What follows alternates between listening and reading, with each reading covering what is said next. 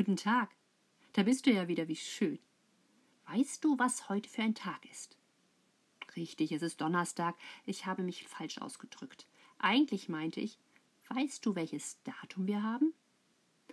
Genau, heute ist der 30. April. Und das ist ein ganz besonderer Tag. Hm, oder besser gesagt, eine ganz besondere Nacht. Heute ist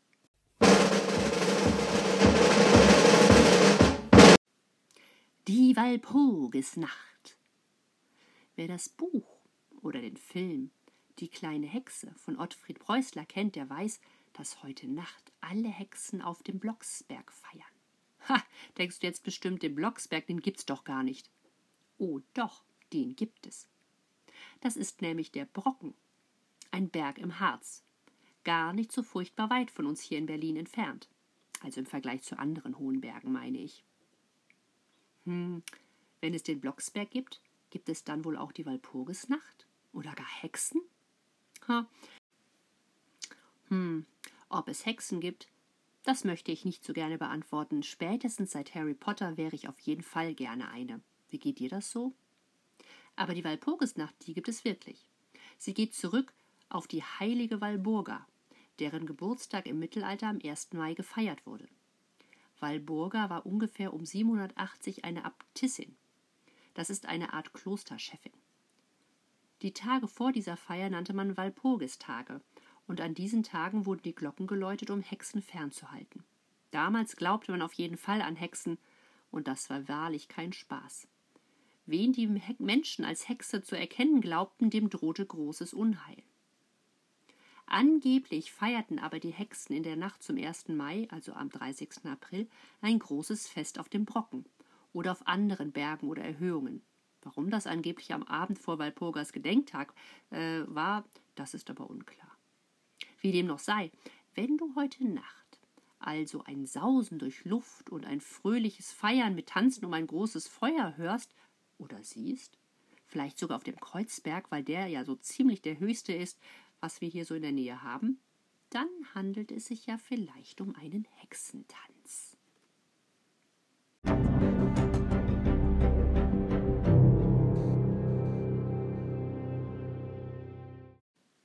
Aber genug davon.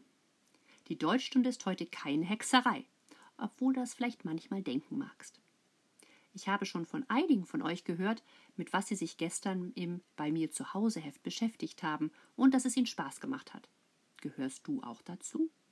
Ich würde jetzt zu gerne wissen, mit welcher Seite du dich beschäftigt hast. Heute trainierst du aber wieder deinen Wortschatz und deine Rechtschreibung. Och nö, denkst du jetzt vielleicht.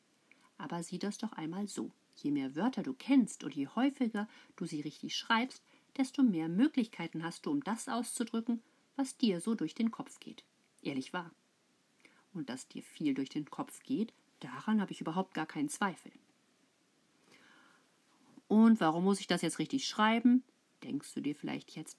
Ist doch klar, damit andere deine Gedanken auch verstehen, wenn du nicht gerade daneben stehst und sie übersetzen musst. Du musst dir das so vorstellen. Wie bei einer Telefonnummer. Eine bestimmte Telefonnummer hat ja auch immer ganz bestimmte Zahlen. Wenn eine Zahl anders ist, ist es auch schon wieder eine andere Telefonnummer. Und wenn du die Zahlen falsch aufschreibst, dann kannst du denjenigen, den du anrufen möchtest, nicht erreichen. Ein bisschen so ist das auch mit der Rechtschreibung von Wörtern. Sie haben nur eine richtige Schreibweise, sonst kann es passieren, dass jemand anderes sie entweder nicht lesen oder nicht verstehen kann. Behalte das einfach im Hinterkopf, wenn du dich darüber ärgerst, dass du die Rechtschreibung üben musst.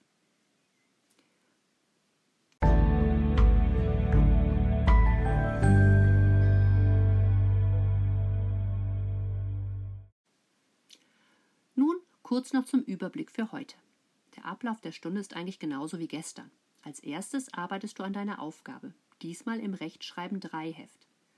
Anschließend darfst du dich unter meiner Anleitung strecken und dehnen und dann wunderbar entspannen, um dem neunten Kapitel von Erich Kästners Lebensgeschichte zu lauschen. Für heute brauchst du folgende Materialien. Deine Federtasche, dein Regelheft, das Rechtschreibenheft 3 das Aufgabenheft, damit du deine Arbeitsleistung von heute auf der zweiten Seite abhaken kannst. Hole deine Sachen bitte jetzt.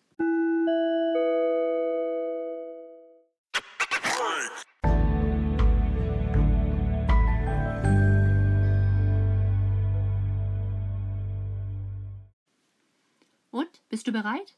Liegt alles geordnet und griffbereit vor dir? Großartig, dann geht es jetzt los.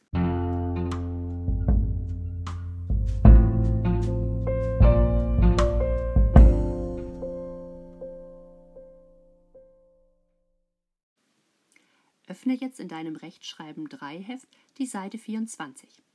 Deine Aufgabe für heute ist die Bearbeitung der Seiten 24 und 25. Für einige von euch, die den zweiten Teil des Lesebegleitheftes bearbeitet haben, ist es jetzt eine Wiederholung. Aber in der Wiederholung liegt die Übung und Übung macht den Meister oder die Meisterin. Deshalb macht das überhaupt nichts. Schau dir mal schnell mit mir zusammen den Merksatz an. Dort steht, wenn du nicht weißt, ob ein Wort am Ende mit IG, LICH, also Lich oder ISCH, Isch, geschrieben wird, so finde ein verwandtes Wort oder verlängere es. Also ich persönlich finde das ja mit dem finde ein verwandtes Wort nicht ganz so einfach. Streiche diesen Teil des Satzes einfach durch. Richtig sinnvoll ist aber der zweite Teil. Verlängere es. Das haben wir als Rechtschreibstrategie ja schon häufiger besprochen. Deshalb schreibst du bitte diesen verkürzten Satz jetzt in dein Regelheft. Der lautet, wenn du nicht weißt, ob ein Wort am Ende mit ik, lich oder isch geschrieben wird, so verlängere es. Und an was musst du denken? Ganz klar, an den grünen Rahmen und an das Datum von heute. Dann mach das jetzt bitte.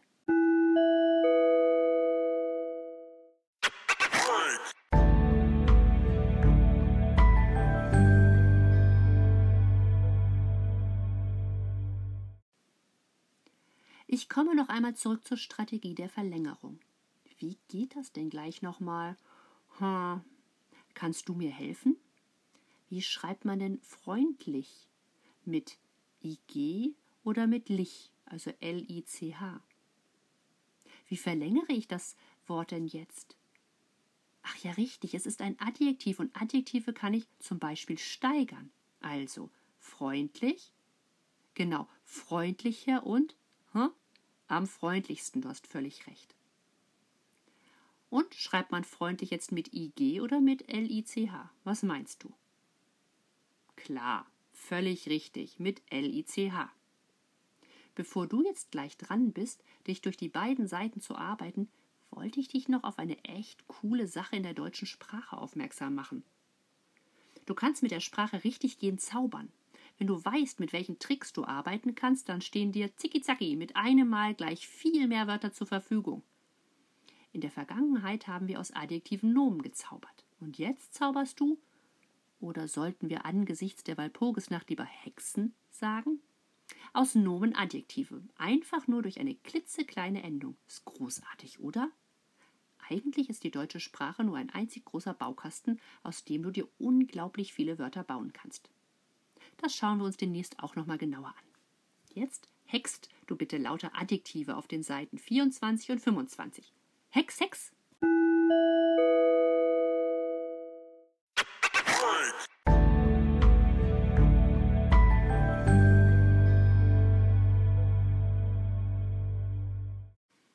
Und? Hast du ausgehext und bist nun um 24 Adjektive reicher?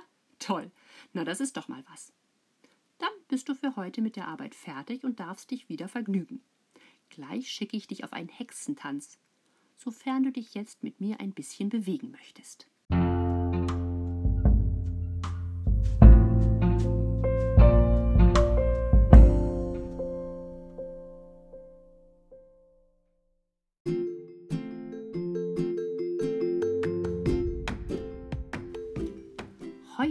Walpurgisnacht und du willst mit deinem Besen auf den Blocksberg reiten. Aber verdammt, wo ist denn nur der Besen? Du willst doch losfliegen und jetzt musst du ihn erst einmal suchen. Oh je. Du suchst unter dem Stuhl. Oh, da musst du dich wirklich ganz schön tief nach unten beugen. Nein, nein, noch tiefer, sodass deine Nase schon fast den Boden berührt. Sonst siehst du ja nichts. Ist der da? Nein? Dann musst du weitersuchen. Vielleicht liegt er auf dem Regal oder dem Schrank oder auf einem Möbelstück in deinem Zimmer, das besonders hoch ist. Stelle Stelle dich auf die Zehenspitzen und recke deine Arme in die Luft, um danach zu greifen. Hopp, höher, noch ein bisschen höher. Und? Und, ist er da? Was? Immer noch nicht? Oh je, wo könnte er denn sein? Glaube, du musst dich noch einmal gründlich in deinem Zimmer umziehen. Bleibe mit beiden Füßen fest auf dem Boden stehen. Und jetzt drehe deinen Oberkörper so weit nach links, wie es geht, und lege deine linke Hand dabei auf deine Stirn. Nichts. Du siehst immer noch nichts. Dann drehe deinen Oberkörper nun in die andere Richtung und lege deine rechte Hand an die Stirn. Wieder nichts? Das gibt es doch nicht. Ah, da vorn steht ja doch der Besen direkt an deiner Tür. Wie konntest du den denn nicht sehen? Pff, das gibt's doch gar nicht.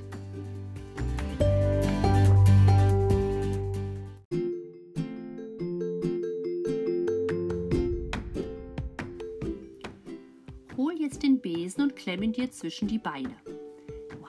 Natürlich keinen Besen, also nimm dir ein Buch oder einen Bleistift und klemme den zwischen die Beine ganz fest. Halte dich gut mit deinen beiden Händen fest. Das heißt, du musst deine Hände in die Luft halten, aber beide zur Faust geballt und so, als würdest du wirklich einen Besenstiel halten. Gut festhalten, denn Fliegen ist eine wackelige Sache. Mit zusammengeklemmten Beinen, denn du hast ja ein Besenspiel zwischen deinen Beinen, oder ein Buch oder ein Bleistift. Mit zusammengeklemmten Beinen läufst du jetzt durch dein Zimmer. Huch, was ist denn das? Da kommt ja ein Hexenbesen von links anhalten. Huh, nochmal Glück gehabt. Jetzt kannst du weiter tippeln, äh, fliegen, meine ich. Achtung, da kommt ein Besen von rechts. Du musst nach links ausweichen. Mensch, ist das ein Verkehr hier. Oh je, jetzt spielt dein Besen verrückt und er versucht dich abzuwerfen. Dein ganzer Körper wackelt hin und her und du kannst dich kaum auf dem Besen halten. Festhalten!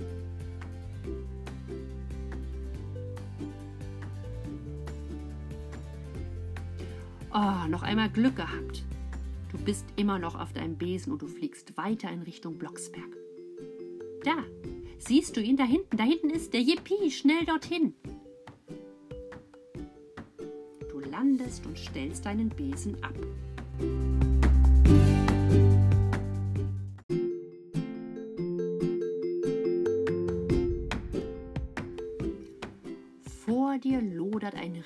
Riesiges Feuer und mit dir sind schon ganz viele andere Hexen da, die um das Feuer tanzen.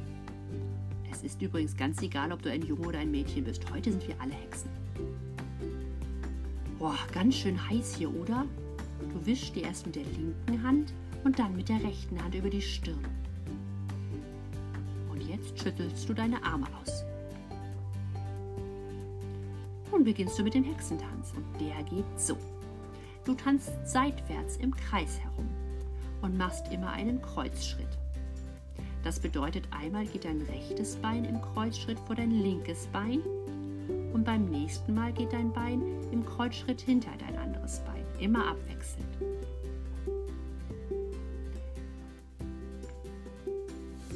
Und? Klappt das schon ganz gut? Super. Wenn du damit ganz gut klarkommst, nimmst du nämlich deine Arme dazu. Du hebst deine Arme ungefähr auf Brusthöhe und winkelst sie an den Ellenbogen so an, dass sich deine Hände vor deiner Brust treffen. Bei jedem Schritt öffnest du noch deine Arme nach außen und beim nächsten Schritt treffen sich deine Hände wieder in der Mitte. Und das machst du jetzt mehrere Runden so.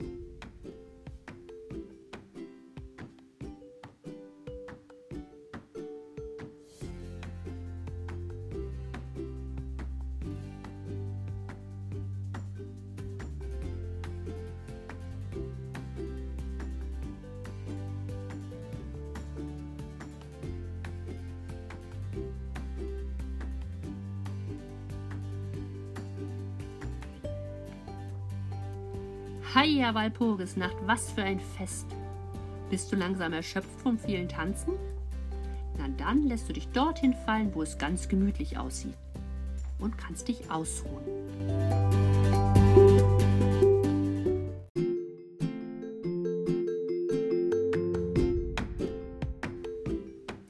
Du legst dich der Länge nach hin und atmest einige Male tief ein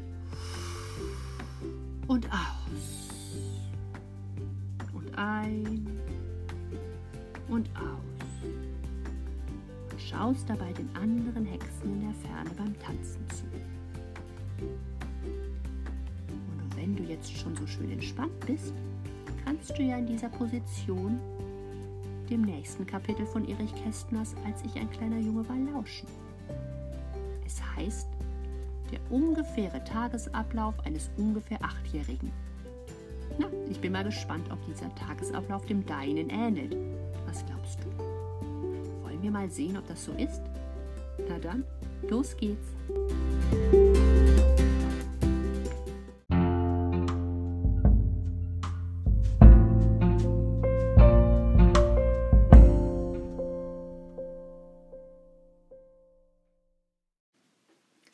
Das achte Kapitel.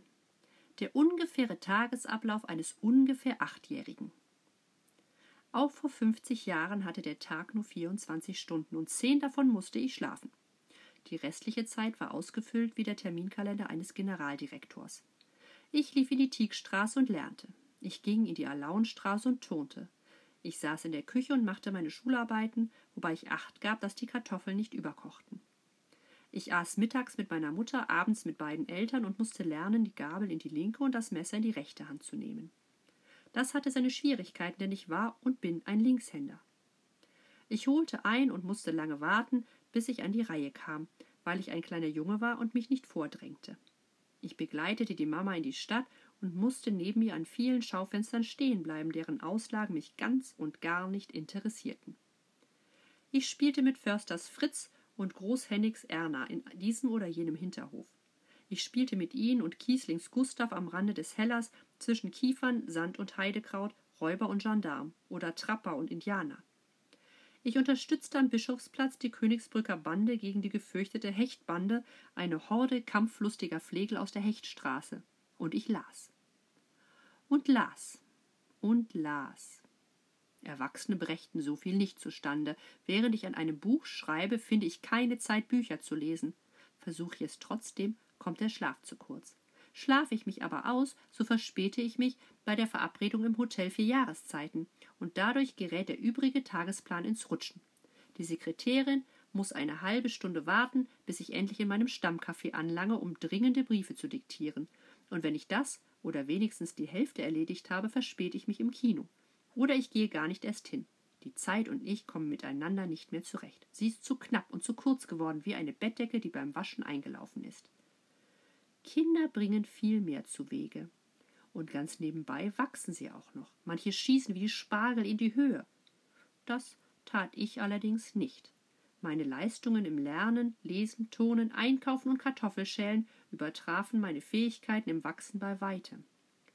Als ich zum vorläufig letzten Mal an der Messlatte stand, sagte der Sanitätsfeldwebel zu dem Sanitätsgefreiten, der das Maß in meinem Wehrpass eintrug, ein Meter und achtundsechzig.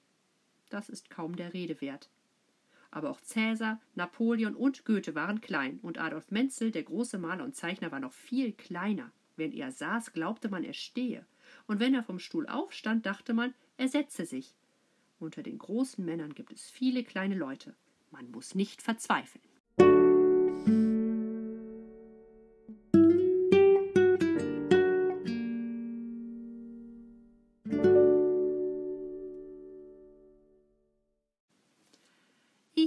Ging sehr gern zur Schule und habe in meiner gesamten Schulzeit keinen Tag gefehlt. Es grenzte an Rekordhascherei. Ich marschierte morgens mit dem Ranzen los, ob ich gesund oder stockheiser war, ob mir die Mandeln wehtaten oder die Zähne, ob ich Bauchschmerzen hatte oder einen Furunkel auf der Sitzfläche. Ich wollte lernen und nicht einen Tag versäumen.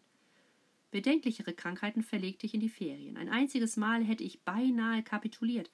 Daran war ein Unfall schuld, und der kam so zustande. Ich war an einem Sonnabend im Turnverein gewesen, hatte auf dem Heimweg bei der klitzekleinen Frau Stammnitz ein paar Sonnenblumen besorgt und hörte, als ich den Hausflur betrat, wie ein paar Stockwerke höher die Treppen mit der Wurzelbürste gescheuert wurden. Da wusste ich, dass meine Mutter laut Hausordnung am Scheuern war, sprang drei Stufen auf einmal neben Trepp auf, rief fröhlich und laut Mama rutschte aus und fiel noch im Rufen und deshalb mit offenem Mund aufs Kinn. Die Treppenstufen waren aus Granit. Meine Zunge war es nicht. Es war eine grässliche Geschichte.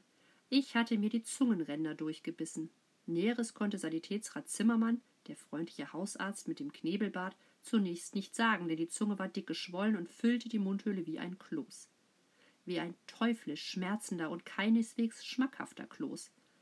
Womöglich, sagte Dr. Zimmermann, werde man die Wunde nähen müssen, denn die Zunge sei fürs Sprechen, Essen und Trinken unentbehrlich. Die Zunge nähen.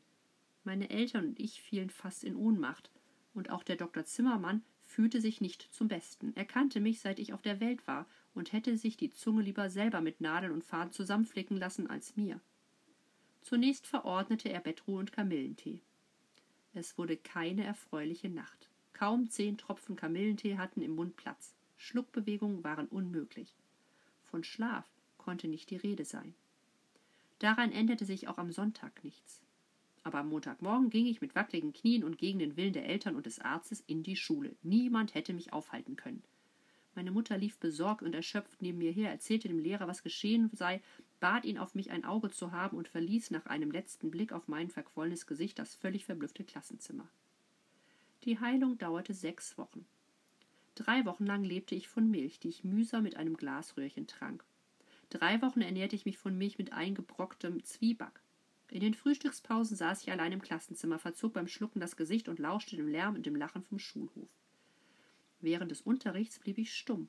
Manchmal, wenn niemand sonst die Antwort wusste, schrieb ich sie auf einen Zettel und brachte ihn zum Katheder. Die Zunge musste nicht genäht werden, sie schwoll langsam ab. Nach anderthalb Monaten konnte ich wieder essen und sprechen. Zwei Narben blieben links und rechts zurück, und ich habe sie heute noch. Sie sind im Laufe der Jahrzehnte kleiner geworden und der Zungenwurzel näher gerückt. Aber verlangt nur nicht, dass ich euch die Narben zeige. Ich strecke meinen Lesern nicht die Zunge heraus.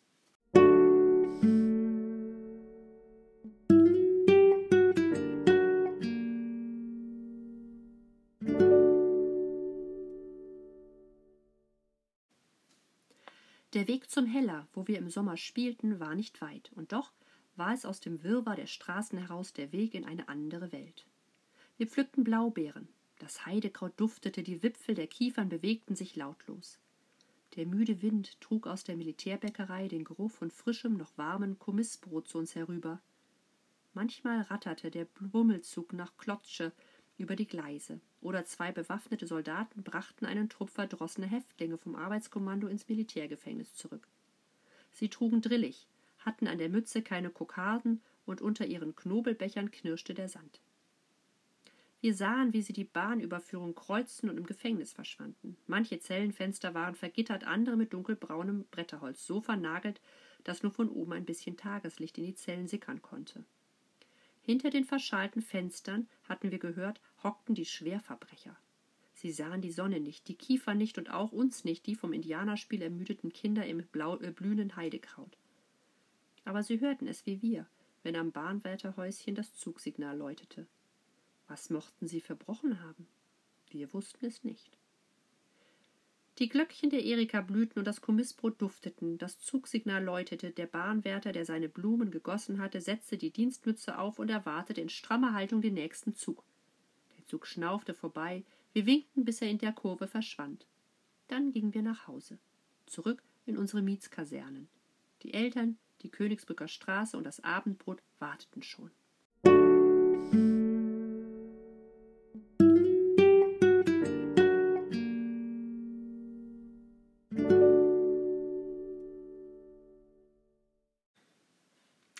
Sonst spielten wir in den Hinterhöfen, turnten an den Teppichstangen und ließen uns aus den Küchenfenstern die Vesperbrote herunterwerfen. Es war wie im Märchen, wenn sie, in Papier gewickelt, durch die Luft trudelten und auf dem Hofpflaster aufklatschten. Es war, als viele Manna vom Himmel, obwohl es Brote mit Leberwurst und Schweineschmalz waren. Ach, wie sie schmeckten. Nie im Leben habe ich etwas Besseres gegessen, nicht im Bau Olac in Zürich und nicht im Hotel Ritz in London und es hülfe wohl auch nichts, wenn ich künftig den Chefkoch bäte, mir die getrüffelten Gänseleberpasteten aus dem Fenster auf die Hotelterrasse zu werfen. Denn sogar wenn er es gegen ein beträchtliches Trinkgeld täte, Brote mit Schweineschweiß wären es deshalb noch lange nicht. Bei Regen spielten wir im Hausflur oder über Fleischer Kieslings Pferdestall auf dem Futterboden, wo es nach Häcksel, Heu und Kleie roch. Oder wir enterten den Lieferwagen, knallten mit der Peitsche und jagten ratternd und rumpelnd über die Prärie. Oder wir plauderten mit dem stampfenden Pferd im Stall. Manchmal besuchten wir auch Gustavs Vater, den Herrn Fleischermeister im Schlachthaus, wo er mit den Gesellen zwischen hölzernen Mulden, Schweinsdärmen und Wurstkesseln hantierte. Wir bevorzugten die Freitage. Da wurde frische Blut und Leberwurst gekocht, gerührt und abgefasst, und wir durften sachverständig kosten. Unser Sachverständnis war über jeden Zweifel erhaben. Auch auf dem Spezialgebiet warme Knoblauchwurst. Noch jetzt an meiner Schreibmaschine läuft mir das Wasser im Munde zusammen. Aber das hilft mir nichts. Es gibt keine warme Knoblauchwurst mehr. Sie ist ausgestorben, auch in Sachsen. Vielleicht haben sich die Fleischhauermeister meiner Kindheit mit dem Rezept im Bratenrock begraben lassen? Das wäre ein schwerer Verlust für die Kulturwelt.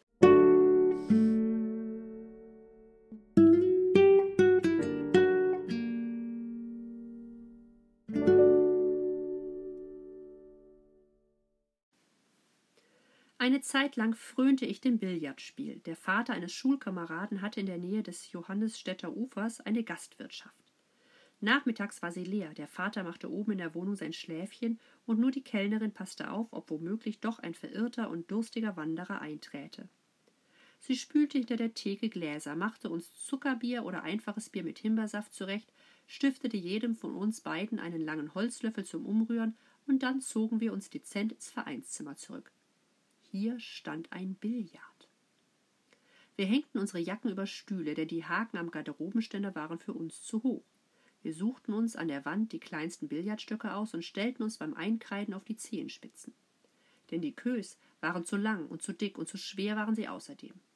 Es war ein mühsames Geschäft. Das Billard war zu hoch und zu breit. Die Elfenbeinkugeln kamen nicht richtig in Fahrt. Bei raffinierten Effektstößen lagen wir mit dem Bauch auf dem Brett und unsere Beine zappelten in der Luft. Wer das Resultat auf die Schiefertafel schreiben wollte, musste auf einen Stuhl steigen. Wir quälten uns wie Gulliver im Lande der Riesen ab, und eigentlich hätten wir über uns lachen sollen. Doch wir lachten keineswegs, sondern benahmen und bewegten uns ernst und gemessen wie erwachsene Männer beim Turnier um die mitteldeutsche Billardmeisterschaft. Dieser Ernst machte uns sehr viel Spaß. Bis wir eines Tages ein Loch in das grüne Tuch stießen. Ich weiß nicht mehr, wer der Pechvogel war, ob er oder ich, doch dass ein großer dreieckiger Riss in dem kostbaren Tuche klaffte, das weiß ich noch. Ich schlich zerknirscht von dannen. Der Schulfreund erhielt noch am gleichen Abend von kundiger Vaterhand die erwartenden Prügel. Und mit unseren Billardturnieren samt Zuckerbier war es für alle Zeit vorbei. Den Namen der Gastwirtschaft und der Straße, sogar den des Schulfreundes, habe ich vergessen. Er ist durch das große, grobe Sieb gefallen. Wohin? Ins Leere, das leer bleibt, so viel auch hineinfällt. Das Gedächtnis ist ungerecht.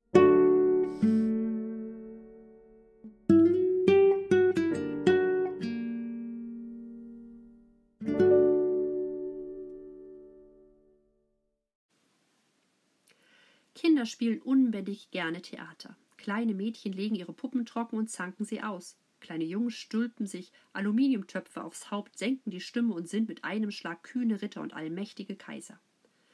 Und auch die Erwachsenen verkleiden und verstellen sich gern. Besonders im Februar. Dann kaufen, leihen oder nähen sie sich Kostüme, tanzen als Odalisken, Marsmenschen, Neger, Apachen und Zigeunerinnen durch die Ballsäle und benehmen sich ganz, ganz anders, als sie in Wirklichkeit sind. Dieses heitere Talent war und ist mir fremd. Ich kann, wie es heißt, nicht aus meiner Haut heraus. Ich kann Figuren erfinden, doch ich mag sie nicht darstellen. Ich liebe das Theaterspielen von Herzen, aber als Zuschauer. Und wenn ich mir zum Karneval, um nur ja niemanden den Spaß zu verderben, einen Bart klebe und als Kaiser Wilhelm mitgehe, stehe und sitze ich wie ein Ölgötze im Saal herum und spiele nicht mit, sondern schaue zu. Bin ich zu schüchtern? Bin ich zu nüchtern? Ich weiß es nicht genau. Nun, es muss auch Zuschauer geben. Wenn niemand im Parkett säße, brauchten die Schauspieler ihre Perücken und Kronen gar nicht erst aufzusetzen. Sie müssten ihre Schminkschatullen ins Leihhaus tragen und einen Beruf ergreifen, der ohne Zuschauer auskommt. Ein wahres Glück also, dass es mich und meinesgleichen gibt. Meine Laufbahn als Zuschauer begann sehr früh, und der Zeitpunkt war ein Zufall. Ich war sieben oder acht Jahre alt, als meine Mutter bei Frau Wähner, ihrer Putzmacherin, eine gewisse Frau Ganz kennenlernte und sich mit ihr anfreundete. Frau Ganz war eine imposante Dame.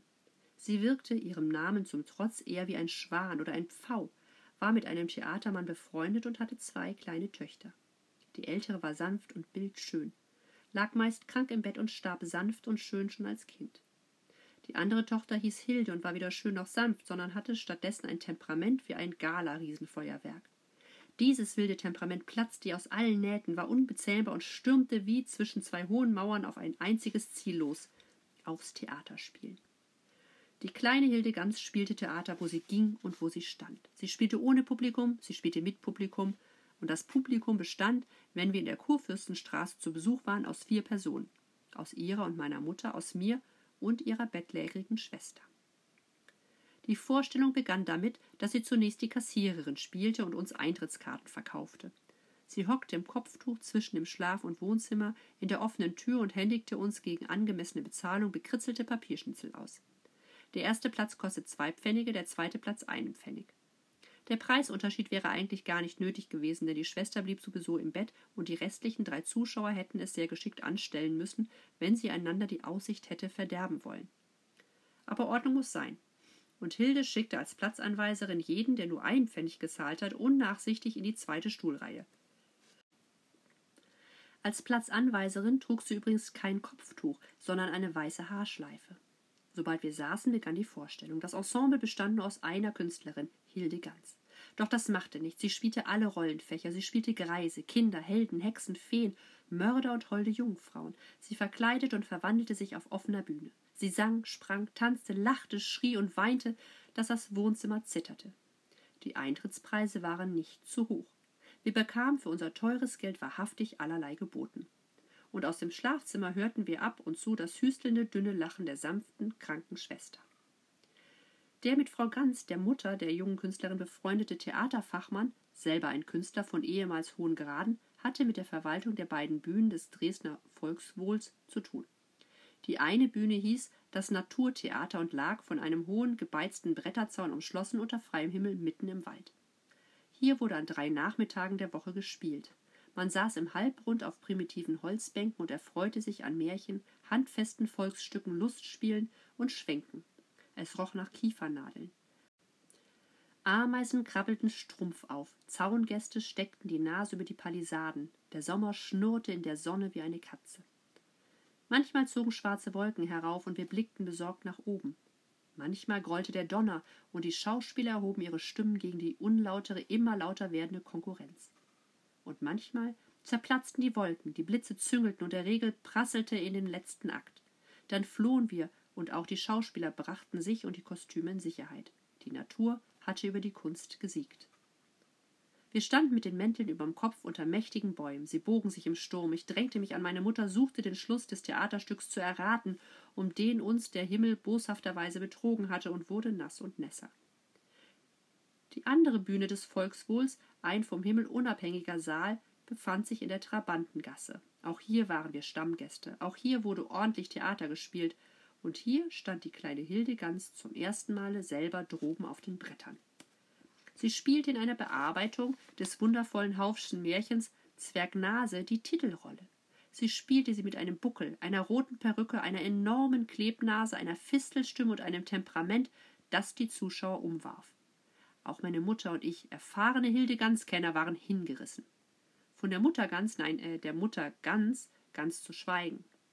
Mit diesem Erfolg war das Schicksal meiner Freundin Hilde besiegelt. Sie wurde, als Kind schon, Berufsschauspielerin nahm Gesangsunterricht und wurde Soubrette. Dass gerade für eine Sängerin der Name ganz nicht sehr vorteilhaft klingt, nannte sie sich seitdem Inge van der Straten. Warum sie nicht berühmt geworden ist, weiß ich nicht. Das Leben hat seinen eigenen Kopf.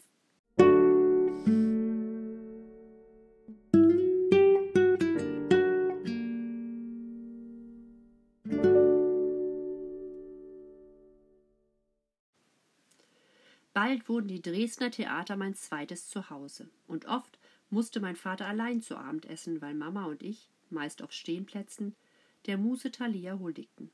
Unser Abendbrot fand in der großen Pause statt, in Treppenwinkeln. Dort wurden die Wurstsemmeln ausgewickelt und das Butterbrotpapier verschwand, säuberlich gefaltet, wieder in Mutters brauner Handtasche. Wir bevölkerten das Albert-Theater, das Schauspielhaus und die Oper.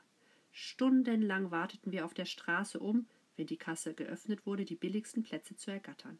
Misslang uns das, so gingen wir niedergeschlagen heim, als hätten wir eine Schlacht verloren. Doch wir verloren nicht viele Schlachten. Wir eroberten unsere Stehplätze mit Geschick und Geduld. Und wir harrten tapfer aus. Wer jemals den Faust oder eine Oper von Richard Wagner buchstäblich durchgestanden hat, wird uns seine Anerkennung nicht versagen.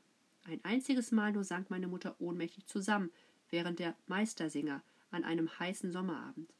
So kamen wir auf den Stufen im letzten Rang sogar zu zwei Sitzplätzen und konnten die Feier auf der Festwiese wenigstens hören.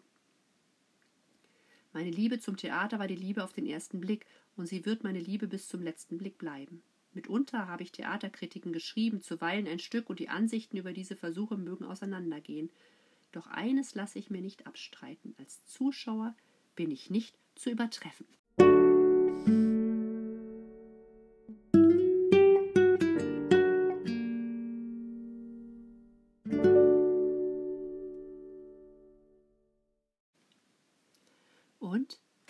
Gleicht der Tagesablauf eines achtjährigen Erich Kästners dem deinen? Vielleicht in manchen Teilen? Schaffst du auch so viel wie er? Liebst du die Schule auch so wie er? Na, das ist eine gemeine Frage, und du musst sie auch gar nicht beantworten. Ein paar Worte möchte ich aber noch zum Theater sagen. Warst du schon einmal im Theater? Und? Hat es dir gefallen? Du musst wissen, dass das Theater viel älter ist als zum Beispiel das Kino. Auch viel älter als Bücher. Es wurden schon Geschichten auf der Theaterbühne erzählt, da gab es weder Bücher noch viele Menschen, die sie hätten lesen können. Heute hat das Kino bzw. das Filmeschauen im Fernsehen oder auf dem Laptop das Theater abgelöst. Das Theater spielt leider keine große Rolle mehr. Zu Zeiten Erich Kästners aber gab es noch nicht so lange das Kino und den Film. Das war noch eine recht neue Entwicklung. Theater und Opern spielten noch eine viel größere Rolle.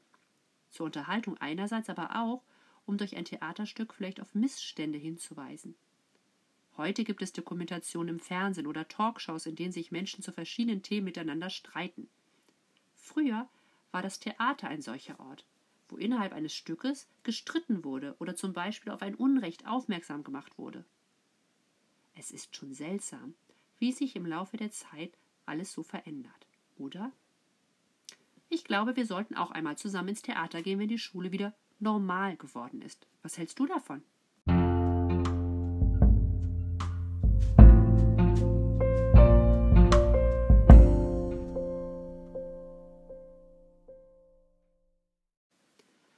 Für heute ist die Deutschstunde vorbei. Heia Walpurgisnacht!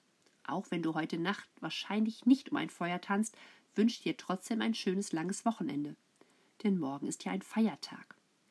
Und es gibt auch kein Podcast und keine Deutschstunde. Die wartet erst wieder am nächsten Montag auf dich.